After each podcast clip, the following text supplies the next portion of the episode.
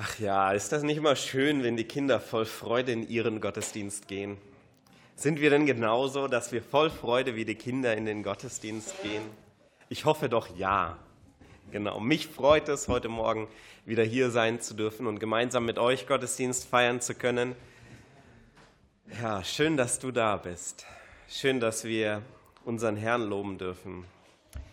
Wir sind momentan in einer Predigtreihe, die hatte ich letzte Woche angefangen, zu biblische Leitbilder. Und ich hoffe, ihr könnt heute meine Stimme ein wenig ertragen. Sie ist ein wenig nasal, ich bin ein wenig erkältet, aber ich hoffe, ihr könnt trotzdem gut zuhören. ähm, genau, biblische Leitbilder, die behandle ich momentan. Letzte Woche hatte ich dazu einige Bilder mit aufgegriffen, eben biblische Leitbilder verglichen auch mit so einer Leitplanke eine Leitplanke, die uns auf der Straße ja zu unserer eigenen Sicherheit auch dient, damit wir nicht von der Straße abkommen, die wir nicht als ein störendes Hindernis sehen sollen, sondern als eine Hilfe für uns. Und ähnlich sind eben diese biblischen Leitbilder. Sie sind keine Hindernisse in unserem Weg, sondern sie sagen uns, hier ist eine Grenze, da solltest du besser nicht drüber. Aber es gibt noch so viel anderen Raum auf der Straße. Zwischen links und rechts, da befindet sich ganz viel Gestaltungsraum. Genau, letzte Woche habe ich zum ersten Teil der Predigtserie Biblische Leitbilder dann eben angefangen mit einem ersten Blick auf das Thema Gemeindeleitung, beziehungsweise auch etwas allgemeiner nur auf Leitung. Dabei habe ich folgende drei Grundsätze festgehalten. Leitung ist dafür da, um Unordnung entgegenzuwirken. Gott leitet durch Leiter, als Menschen bleiben wir jedoch immer abhängig von Gottes Führung. Das gilt sowohl für die Leiter als auch für die, die geleitet werden.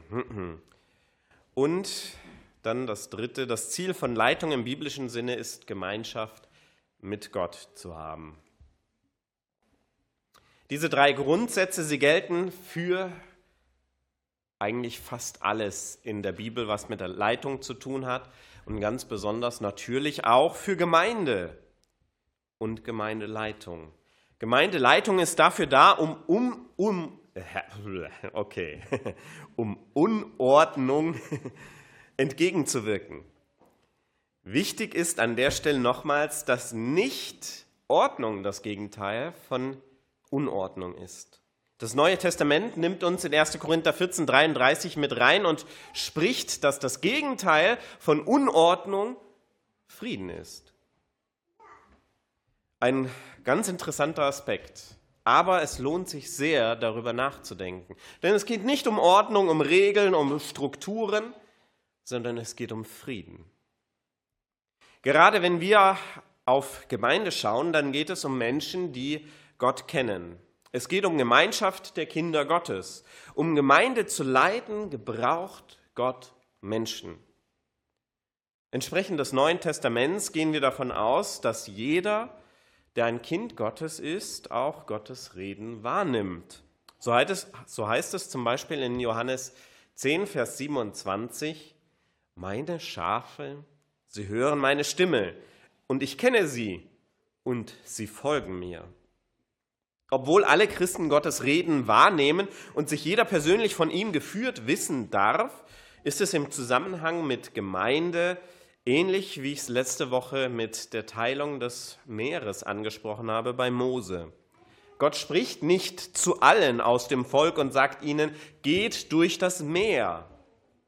Gott gebraucht Leiter um sein Volk, um Gemeinde zu leiten. Leiter machen dadurch nicht automatisch alles richtig.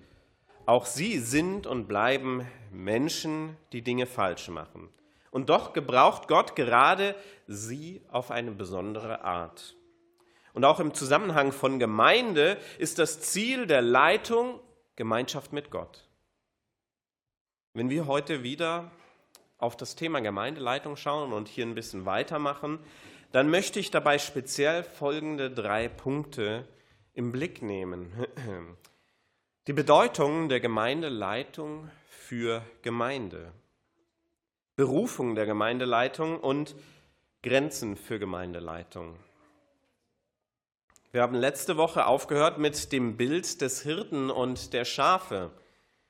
Dieses Bild wird im Alten und im Neuen Testament gleichermaßen auf Leitung verwendet. Zum einen ist Gott der Hirte seines Volkes. Im Neuen Testament wird dies durch die Person Jesus Christus deutlich.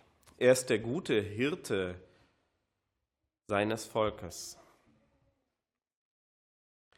Er lässt sein Leben für die Schafe, um sie zu retten, so wie Jesus dies selbst in Johannes 10, Vers 11 ausdrückt. Und von Johannes 10 haben wir vorher ja auch schon gelesen, meine Schafe, sie hören meine Stimme. Also Jesus nimmt sich ganz rein mit in dieses Bild. Jesus ist dabei der Archetyp, so sagt man. Er ist das herausragende Urbild des Hirten, der den verlorenen Schafen hinterhergeht und die ganze Herde weidet. Darin ist er auch das Vorbild für die Leiter in der Gemeinde Jesu Christi. Neben Jesus Christus wird das Bild der Hirten dann nämlich auch für Gemeindeleitung verwendet. Sie weiden die Herde Gottes in seinem Auftrag. Dabei ist gerade dieser leitende Dienst an Jesus Christus ausgerichtet. Das ist ein ganz Wichtiger Punkt gerade für Gemeindeleitung. Gemeindeleitung, die macht nicht einfach nur das, was sie denkt, was richtig ist, sondern sie hat ein Vorbild in Jesus Christus. Gemeindeleitung ist in ihrem Dienst an Jesus Christus ausgerichtet. Herausgreifen möchte ich in diesem Zusammenhang die Bibelstelle aus 1. Petrus 5, Vers 2 bis 4, in der dies eben wie, äh, wie folgt beschrieben wird. Weidet die Herde Gottes, die euch anbefohlen ist. Und achtet auf sie, nicht gezwungen, sondern freiwillig, wie es Gott gefällt, nicht um schändlichen Gewinns willen, sondern von Herzensgrund. Nicht als solche, die über die Gemeinde herrschen, sondern als Vorbilder der Herde. So werdet ihr, wenn erscheinen wird der Erzhirte, die unverwelkliche Krone der Herrlichkeit empfangen. Hier wird Jesus Christus auch als der Erzhirte, der das Vorbild des Hirten, das Vorbild der Leitung angesprochen. Wenn wir auf die Bedeutung der Gemeindeleitung für Gemeinde schauen, dann wird in diesem Zusammenhang deutlich, dass Menschen aus der Gemeindeleitung Vorbilder für Gemeinde sind, wie sie selbst auch Jesus Christus zum Vorbild haben. Paulus drückt dies zum Beispiel ganz konkret in 1. Korinther 11, Vers 1 aus, wenn er sagt, folgt meinem Beispiel, wie ich dem Beispiel Jesu Christi folge. Gemeindeleitung hat also eine Beispielfunktion für die Gemeinde. Das wird dann später auch nochmal deutlich, wenn wir auf den Punkt der Berufung von Gemeindeleitung schauen. Das Ganze ist jetzt aber auch nur mal der Idealzustand.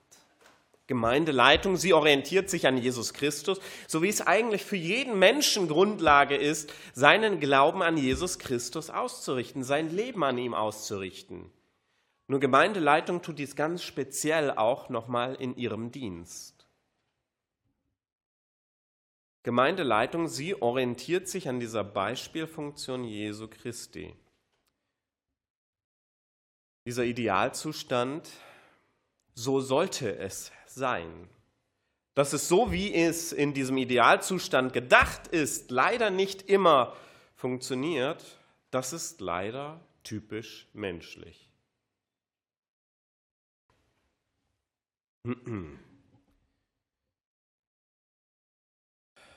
Das ist oftmals ein ganz gewaltiges Problem auch in Gemeinde. Der Bibeltext aus 1. Petrus, den wir vorher gelesen haben, führt ein paar Dinge auf, die eben diesen Negativkontrast zu dem Idealbild darstellen.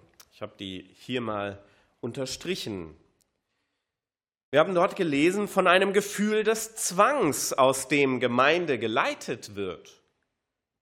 Das kann ein ganz schönes Negativbild erzeugen. Wir haben von schändlichem Gewinn gelesen, der eben keine Motivation für Gemeindeleitung sein soll. Und wir haben gelesen von einer Motivation des Herrschens, wenn es um Macht und Unterdrückung geht.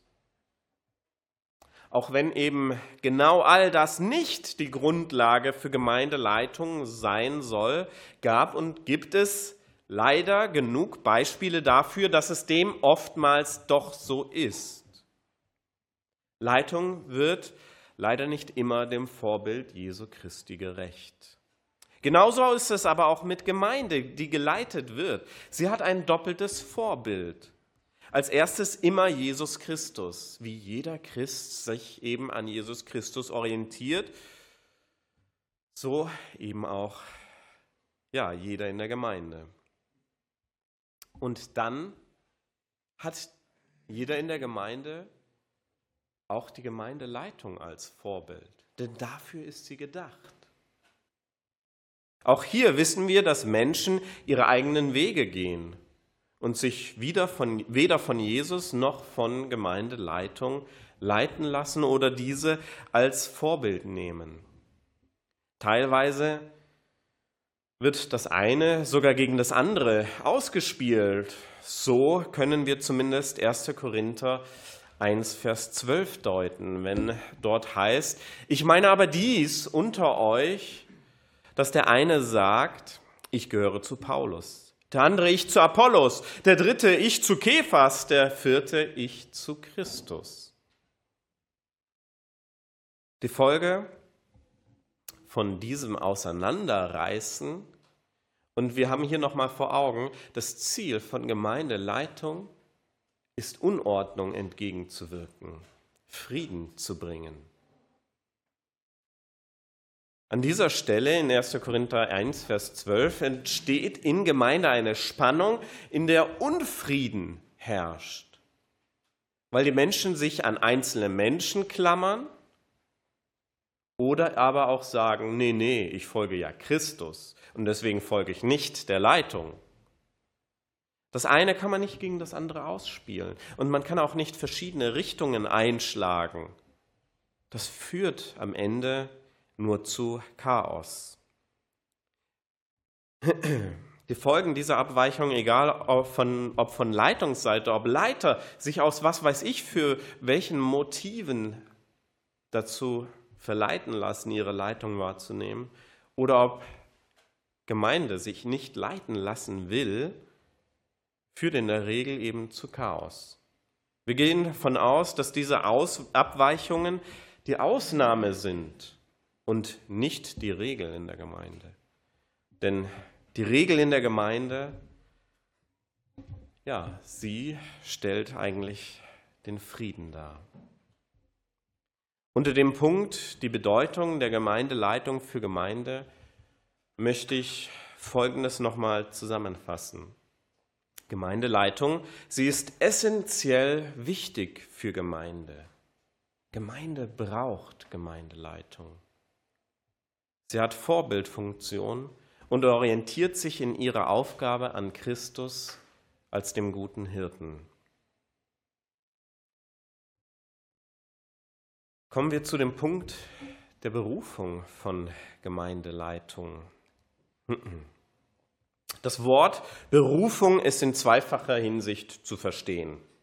Zum einen ist es Gottes Berufung, die ergeht. Es ist Gottes Gemeinde. Er beruft darin Leiter. Er wählt sie aus. Das geschieht manchmal gerade nicht so, wie Menschen das machen würden. Das beste Beispiel dafür ist zwar aus dem Alten Testament, das gilt aber auch für die neutestamentliche Gemeinde. Die Berufung von David als König war alles andere als die Wahl, die ein Mensch getroffen hätte. Das gilt sogar für den Propheten Samuel. Ein Mann Gottes, der schon ganz viel Erfahrung mit dem Hören auf Gott hat. Auch für ihn gibt es an dieser Stelle eine kleine Lektion, die er lernen muss. So lesen wir in 1 Samuel 16, Vers 7 folgende an den Propheten gerichtete Rede Gottes. Es ist nicht so, wie ein Mensch es sieht. Ein Mensch sieht, was vor Augen ist, der Herr aber sieht das Herz an. Das ist in vielen Berufungen in der Bibel so. Menschen hätten eine andere Wahl getroffen. Teilweise haben sie das dann auch und damit an dieser Stelle die Leitplanke durchbrochen und sind im Graben gelandet. Als Menschen schauen wir schnell auf Begabung, auf Kompetenz, auf Aussehen, auf Vermögen, auf Können und auf vieles andere. Wir lassen uns blenden und treffen eine Entscheidung, die ihre Konsequenzen auch mit sich zieht. Und das auch dann, wenn wir meinen, doch das Beste im Sinn zu haben. In ähnlicher Weise würde ich auch diese Stelle aus 1. Korinther deuten, wenn hier verschiedene Menschen zur Auswahl gewählt werden. Ach, sein, seine Predigt gefällt mir besser, sein Leitungsstil gefällt mir besser. Aber darum geht es gar nicht. Das sind vielleicht alles berufene Menschen Gottes. Aber ja, nicht wir treffen die Entscheidung, wem wir folgen sollen. Ein bekanntes Zitat an der Stelle zur Berufung Gottes möchte ich hier noch mit einbringen. Es ist leider von einem unbekannten Verfasser, beziehungsweise er ist nicht auszumachen, weil dieses Zitat so verbreitet ist, dass äh, eben die Quelle nicht mehr rauszufinden ist. Gott beruft nicht die Begabten, sondern begabt die Berufenen. Das gilt im Übrigen auch für Timotheus. Einen ganz großen Leiter auch im Neuen Testament. Einer der Mitarbeiter des Paulus, der für ihn eine sehr wichtige Stütze geworden ist. Timotheus ist es dann auch, dem Paulus einige Anweisungen zur Berufung von Ältesten, also von Gemeindeleitung, schreibt. Timotheus selbst hätte wohl die meisten nicht gewählt. Zum einen ist er halb Jude zum anderen halb Grieche. Von daher bei vielen schon von vornherein unten durch, gerade auch zu der damaligen Kirche. Denn Juden wollten mit Griechen nichts zu tun haben und Griechen nichts mit Juden. Und da ist so ein zwischen einer, der zwischen den Stühlen steht, doch auch eine ganz große Herausforderung. Und zum anderen, ja, er war auch noch ganz schön jung. So übermittelt uns auch das Neue Testament. Eine Bemerkung, die vielleicht gelautet haben könnte, was weiß der denn schon? Lass ihn doch erst einmal 30 werden oder 40 oder wie auch immer. Wird vermutlich das ein oder andere Mal gefallen sein. Lass ihn erstmal seine Erfahrungen machen und dann kann er reden. Aber Gott beruft manchmal eben anders, als wir Menschen das meinen. Das trifft nicht immer zu, aber es kommt eben auch vor. Berufung ist dabei aber auch nicht als ein Zeitpunkt, ein Punkt im Leben zu beschreiben, in dem sich alles ändert und auf einmal die volle Begabung für den Dienst da ist. Das meinen wir ganz schnell, wenn wir zum Beispiel auf die Berufung des Paulus schauen. Dieser eine Moment, an dem Paulus wie von einem Blitz getroffen berufen wird für den Dienst, den Jesus Christus mit ihm vorhat. Ich glaube, dass Gott schon ganz weit davor Begabungen in Paulus hineingelegt hat. Für ihn war es wichtig, dass er vorher schon die Schriften des Alten Testaments studiert hat. Gott hat da bereits etwas vorbereitet in diesem Paulus. Und auch nach der Berufung des Paulus hat es erst über 15 Jahre gedauert, bis Paulus sich dann auf die erste Missionsreise begeben hat. Gott begabt und beruft und beruft und begabt weiterhin auch auf dem Weg. Gottes Berufung ist eben nicht nur ein Zeitpunkt, sondern vielmehr auch ein Weg. Er bereitet dafür vor und ist auch auf dem ganzen Weg mit dabei. Das ist wichtig auch, wenn wir manchen Menschen begegnen. Gerade dann, wenn es um Leitungsaufgaben geht, ebenso Berufung von Gemeindeleitung. Das eine ist die Seite, dass Gott da Berufung hineinlegt, dass Gott Begabungen mit hineinlegt in solche Personen. Und das andere ist der zweite Teil der Berufung, die Berufung durch Menschen. Wie erwähnt, Paulus hinterlässt uns hierfür einige Anweisungen im Neuen Testament. So heißt es zum Beispiel in 1 Timotheus 3, Vers 1 bis 7. Es stimmt, dass jemand, der ein Ältester sein möchte, eine sehr wertvolle Aufgabe anstrebt. Ein Ältester muss ein Mensch sein, der ein einwandfreies Leben führt. Er soll seiner Frau treu sein. Er soll Selbstbeherrschung haben, besonnen leben und einen guten Ruf besitzen. Er soll gastfreundlich sein und fähig, andere zu lehren. Er darf kein Trinker oder gewalttätiger Mensch sein, sondern er soll freundlich und friedliebend sein. Er darf nicht am Geld hängen. Es ist nötig, dass er einen guten Familienvorstand ist und dass seine Kinder ihn achten und ihm gehorchen. Und dann weiter. Denn wenn ein Mann es nicht versteht, seiner Verantwortung im eigenen Haus gerecht zu werden, wie soll er dann für Gottes Gemeinde sorgen? Ein Ältester sollte auch nicht erst vor kurzem gläubig geworden sein, damit er nicht stolz wird, schon so früh ein Amt inne zu haben und der Teufel seinen Stolz benutze, um ihn zu Fall zu bringen. Außerdem soll er einen guten Ruf bei den Menschen haben außerhalb der Gemeinde, damit er nicht ins Gerede kommt und in die Falle des Teufels tappt. Was in diesem Text deutlich wird, ist nichts anderes als das, was ich vorher auch zu dem Punkt zur Bedeutung der Gemeindeleitung festgehalten habe. Berufen werden sollen Menschen, die für andere ein Vorbild sind. Ein Vorbild in gelebtem Glauben. Die Anforderungen an die Menschen für die Berufung zur Gemeindeleitung, sie sind für uns erstmal in solch einer Liste wie in 1 Timotheus oder es gibt noch eine zweite dann in Titus.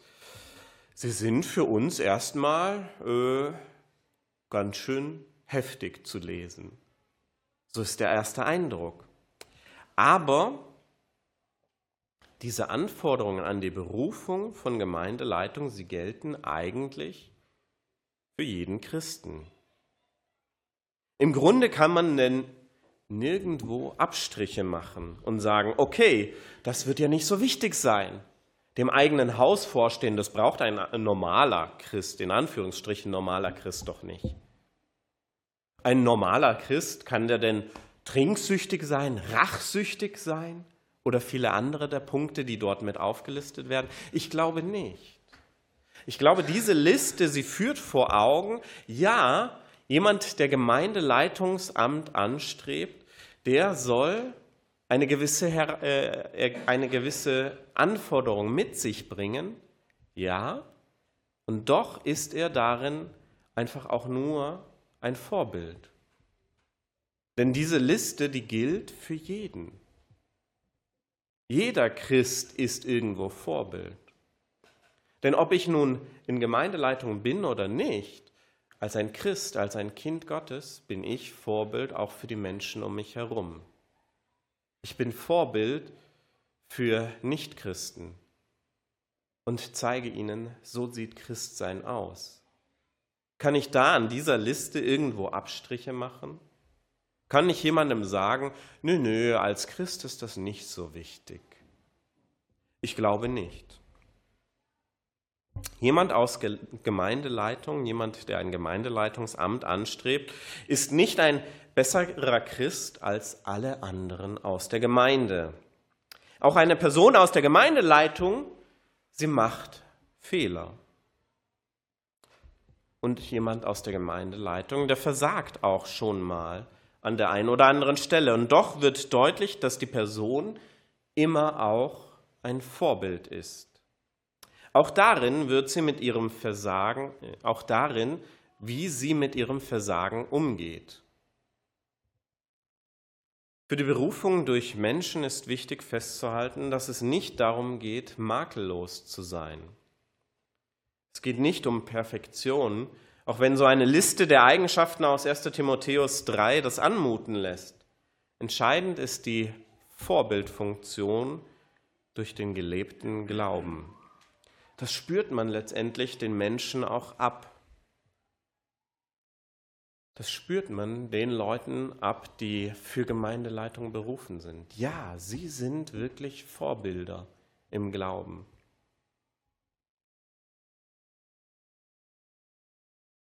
Und dann gibt es natürlich auch so einen Punkt, den ich äh, mit ansprechen will.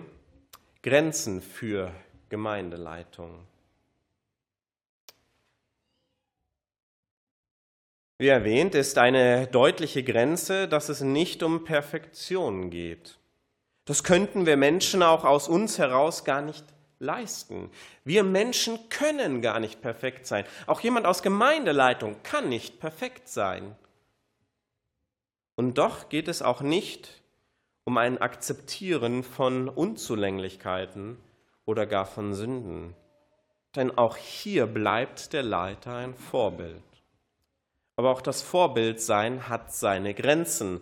Auch wenn das Vorbild noch so gut sein mag, als Leiter kann ich niemanden dazu bringen, es genau so zu machen. Das kann schon schwer fallen, dies zu akzeptieren. Obwohl man es doch gut meint in seiner Funktion als Leiter, bleibt es immer die Entscheidung des anderen, ob er sich leiten lässt, ob er das Vorbild akzeptiert oder seinen eigenen Weg geht. Hier ist wiederum Mose aus dem Alten Testament ein treffendes Beispiel, wie ich finde. Obwohl er als der demütigste Mensch auf der Erde bezeichnet wird, hat sein Vorbild nicht auf das Volk abgefärbt. Das Volk Israel wollte sich oftmals nicht leiten lassen. Auch hier ist wiederum entscheidend für mich, wie er reagiert hat. Da, wo das Volk sich nicht leiten lässt, begleitet er es. Er geht mit den Schafen durchs finstere Tal. Ein Leiter ist zwar Vorbild, in manchen Situationen kann er aber auch nur Begleiter sein.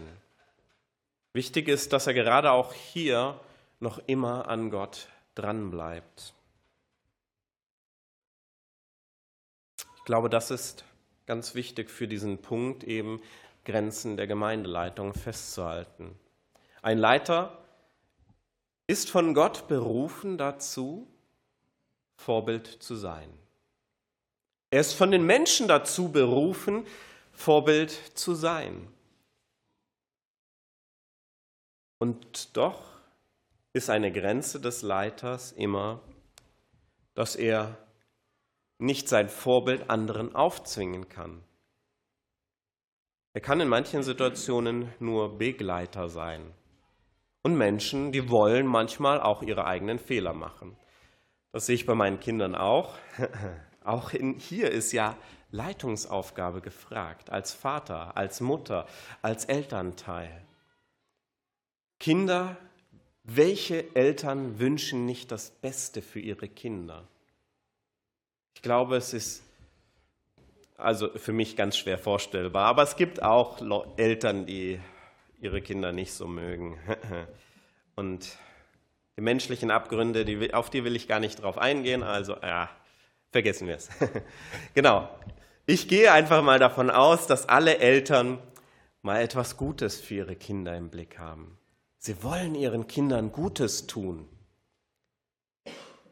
Und doch können sie sie nicht an manchen Entscheidungen hindern. Manche Entscheidungen müssen sie begleiten und können dann trotzdem immer für sie da sein.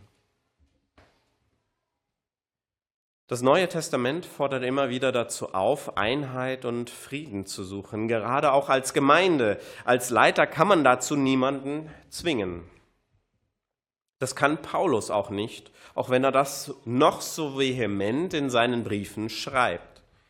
Als Leiter kann man dazu niemanden zwingen. Und doch kann und soll ich immer wieder mein Bestes geben, um dieses Ziel nicht aus den Augen zu verlieren. Nicht aufgeben, sondern auf Christus hoffen. Denn er ist der Herr der Gemeinde. Also am Ende ist es die Grenze der Gemeindeleitung, es ist Gottes Gemeinde. Ihm muss man immer wieder neu die Gemeinde abgeben. Soweit zu eben dem biblischen Leitbild Gemeindeleitung. Ja, für uns als Gemeinde wird das im Herbst nochmal interessant, wenn wir Gemeindeleitung neu berufen und dann selbst vor dieser Aufgabe stehen. Ja, wen berufen wir? Zum einen suchen wir nach Menschen, von denen wir merken, Gott hat da eine Berufung hineingelegt. Gott hat da Gaben hineingelegt, die deutlich werden. Und das äh, machen ja manche Bibelstellen im Neuen Testament auch deutlich. Es geht darum, dass es um bewährte Christen geht. Leute, die schon gezeigt haben, da sind ganz viele Gaben, die Gott hineingelegt hat. Und zum anderen geht es um Leute, die wir berufen, wo wir sagen, ja, sie sind uns Glaubensvorbilder. Als Gemeindeleitung und als Gemeinde haben wir es natürlich auch nötig, ganz viele organisatorische Dinge treffen zu müssen. Aber ein Leiter einer Gemeinde muss nicht zuerst ein Organisator sein. Ein Leiter einer Gemeinde muss nicht zuerst sämtliche rechtliche Schritte abhandeln können, die äh, in einer Gemeindeleitung auch notwendig sind. Das darf man alles hinterher noch lernen. Das ist Werkzeug, das man mitnehmen kann.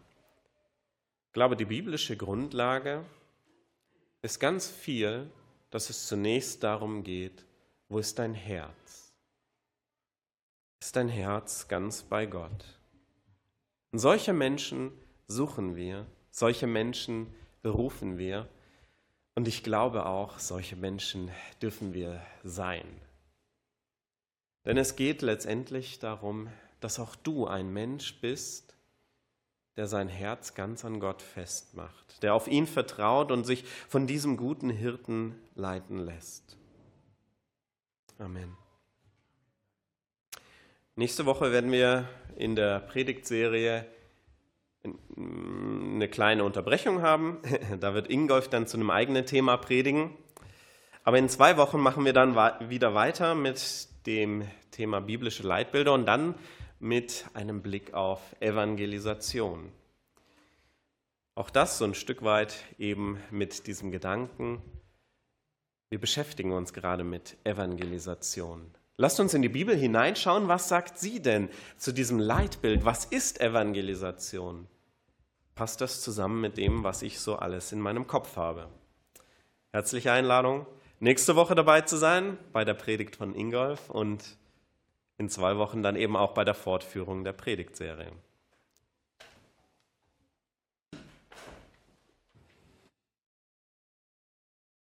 Und so darf ich dir ganz persönlich Gottes Segen zusprechen. Der Herr segne dich und behüte dich. Der Herr lasse sein Angesicht leuchten über dir und sei dir gnädig. Der Herr erhebe sein Angesicht über dich und gebe dir seinen Frieden. Amen. Euch Gottes Segen und eine gute neue Woche. Herzliche Einladung noch zu Gemeinschaft nach dem Gottesdienst.